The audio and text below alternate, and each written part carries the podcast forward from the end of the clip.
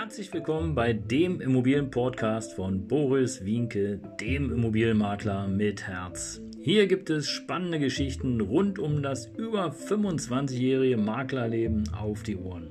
Ich freue mich auch im Namen meines Teams von 3V Immobilien, dass ihr dabei seid. Los geht's, euer Immobilienexperte Boris Wienke.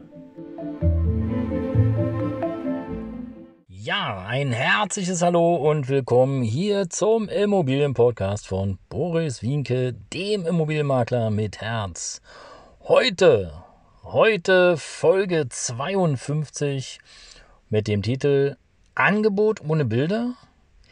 Ja, Immobilienangebote ohne Bilder wirken für viele doch etwas befremdlich. Aber da versteckt sich natürlich ein bisschen was dahinter. Und die Frage ist, ja, was ist dahinter?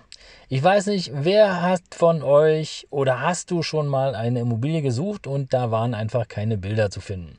In der heutigen Zeit einfach fast ein No-Go, weil äh, dafür ist ja das Internet da und das ist ja im Grunde noch auch die schöne Sache, dass du sozusagen bequem zu Hause auf dem Sessel sitzen kannst oder auf der Couch oder im Bett oder wo auch immer und schauen kannst, wie sind denn die anderen so eingerichtet? Oder welche Möbel haben die denn? Oder passt denn der Schnitt oder die Fliesen oder die Küche? Also viele angenehme Dinge, die du da von der Couch oder wo auch immer du gerade sitzt, sehen kannst. Und genau das ist der Punkt. Deswegen gibt es manchmal Angebote ohne Bilder. Und das ist gar nicht so weit weg, weil viele private Anbieter, so stellen wir das immer wieder fest, beschreiben ihre Immobilie wirklich ins kleinste Detail. Also von A bis Z. Und dazu zählen natürlich auch Bilder. So, und jetzt stell dir vor, du hast eine Immobilie und möchtest sie gerne vermitteln. Stellst die Immobilie mit den besten Fotos online und da sieht man wunderbar auch einen schönen Van Gogh oder ein tolles Bild oder wie du ein Safe versteckt hast hinter einem Bild oder vielleicht auch viele private Dinge wie Pokale Pokale oder Urkunden oder andere Dinge oder vielleicht auch noch Reisebilder. Tja, was kann man daraus schließen? Also was kann der Interessent oder der vermeintliche Interessent daraus schließen, wenn er sich diese Bilder anguckt? Hm. Also beispielsweise sind da Familienfotos, dann könnte man davon ausgehen, dass du ein Familienmensch bist. Wenn da viele Urlaubsfotos sind, dann kann man schon fast davon ausgehen, dass du gerne reist. Und wenn du gerne reist, dann bedeutet das, deine Immobilie ist öfter leer. So, und wenn die öfter leer ist, tja, da könnte man ja drauf kommen, oder? Wen ziehen denn solche Bilder an? Oder auch anders, wenn du in deinen Fotos darauf hinweist, dass dahinter der Safe versteckt ist. Habe ich schon oft gesehen, man glaubt es kaum. Tja, welche Kundenklientel könntest du denn anziehen? Die, die wirkliches Interesse haben an der Immobilie oder die, die Interesse haben daran, was denn da Schönes versteckt ist in dem Safe? Also ich vermute mal eher so die zweite Kategorie. Aber wir waren ja bei den Bildern. Und Bilder sagen natürlich viel mehr aus wie keine Bilder.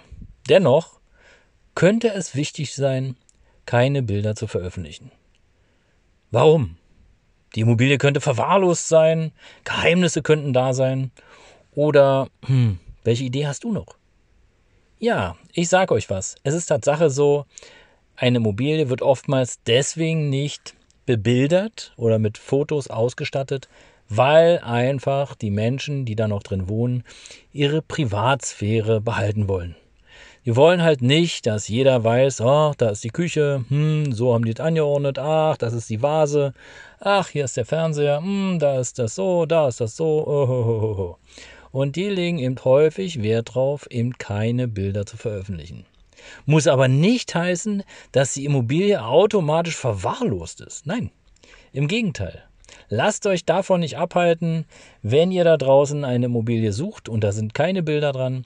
Fragt einfach nett nach, ob ihr ein, zwei Bilder haben könnt, neben dem Grundriss. Und ähm, dann werdet ihr sehen, wie die Herrschaften reagieren. Ich habe gerade aktuell einen Fall, da ist es so, da können wir die Bilder nicht veröffentlichen, auf Wunsch des Eigentümers.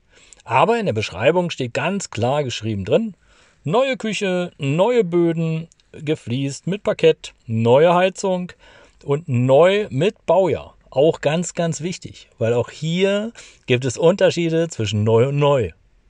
Erst letztens hatte ich einen Verkäufer, einen Hausverkäufer, der hatte mir erklärt, sein Dach wäre gerade neu gemacht worden. Und dann gucke ich und denke so, hm, okay. Und frag ihn, ja, was versteht ihr denn unter neu? Naja, 2011. Okay. 2011 und neu. Ja, neu ist vielleicht 2011 jetzt nicht mehr und insofern schaut direkt in die Beschreibung, gebt vielleicht auch nochmal in eure Immobilienangebote eine genaue zeitliche Beschreibung, damit der Interessent, wenn er schon keine Bilder sieht, wenigstens etwas abschätzen kann, wie neu denn Tatsache die Küche oder der Boden ist oder das Dach oder oder oder. In diesem Sinne, ihr Lieben, danke fürs Hinhören. Ich wünsche euch einen zauberhaften Tag.